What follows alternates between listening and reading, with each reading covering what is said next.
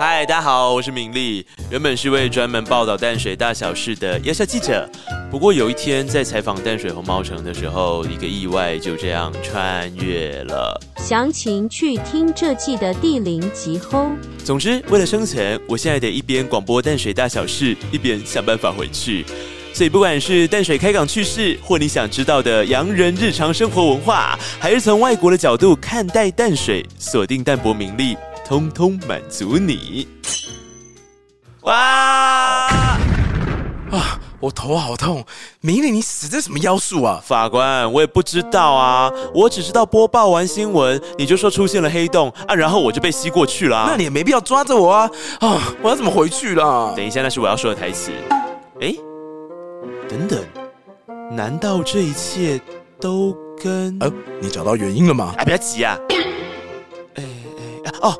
先生，不好意思，请教一下哦，今天是几月几号啊？啊，就光绪皇帝在一年在一个十六日啦。胡说，分明是光绪十年十一月十六号。啊，我无用通插人啊，我喙齿足痛，要来找马街，恁家己去起笑啦。果然又穿越了，光绪十一年一八八五。好，我来试试看。远渡重洋来传教，化身牙仙子吸引信徒，有吃又有拿。台湾专属蔬菜拼盘就在这一个人手上。创立医院又开女子学院，台湾女婿马街燃烧自我，深耕台湾。各位好，欢迎收听一八八五年十一月十六号本节的淡水新闻播报，我是主播明丽。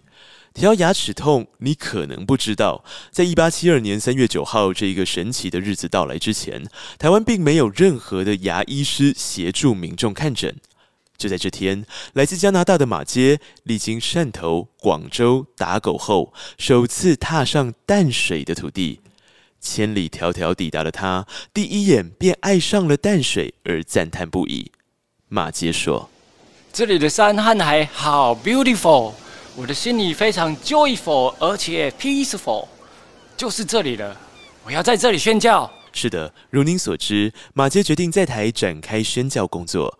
只是当时淡水居民对于外国人似乎都不太友善。哼，走开啦！像哪像哪？那是自然，洋人都是不安好心的坏东西。于是马街决定先融入台湾，和好几个淡水牧童耳代意。你好，假巴梅。只是马街万万没想到，单纯学会台语，并不会让当地人想跟他聊天，歧视的状况依然不断发生。你好，信主得永生。你迈过来哦，住住住，是要住什么物件啊？住很几千呢。这样的情况要到某一天，马街遇见一位女子，痛苦的蹲在路面。他发现，原来这位女子牙齿痛。随口就提出可以免费帮忙拔牙的建议。拔牙不用钱吗？不用钱，不用钱，这是上帝要我来帮你。马杰用他的医药箱帮女士拔除了牙齿。这名女士怀着感谢的心情，听完了马杰的理念和福音。这个时候，马杰突然发现，原来当牙仙子便能与当地人互动。来来来，出去听，赶紧来。拔牙不用钱，哎，他说不用钱，哪有可能啦？真的啦，我给他拔完牙，真的不用钱。根据统计，马杰从一八七三年开始行医之后，亲自为病人拔过两万一千颗以上的牙齿，两万一千颗，堪称台湾牙仙，专门搜集牙齿。这个数字远远收，哎，这个好像不是这个语气。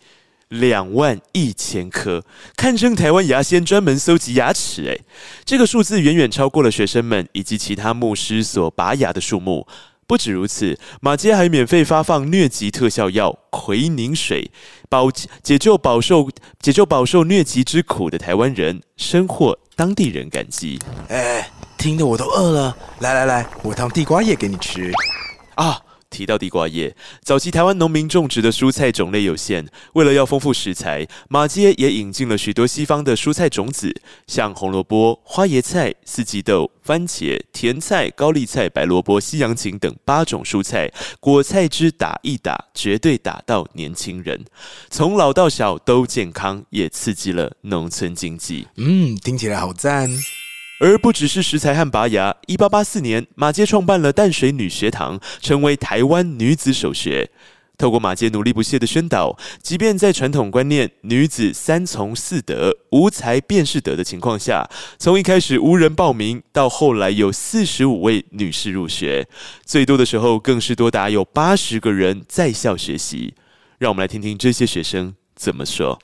哦，我们都在读书、写字、学数学、算术啊，数学好难哦。还会唱圣歌、看地图、学历史之类的啊。让女子受教育，有了知识的熏陶，便有机会改善当地妇女地位，这是马杰相当重要的贡献。一位外国人士的到来，不仅仅只是短暂造访，更对当地的历史文化造成了意义深远的影响。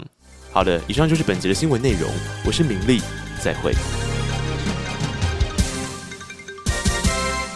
哇，原来新闻播报还可以用人来当主角哦，好酷哦！啊，然后嘞，哎呀，不要急嘛，我总觉得会有事情发生才对。像是什么？哎哎，快看那边，好，又是黑洞，看来我们又要穿越啦！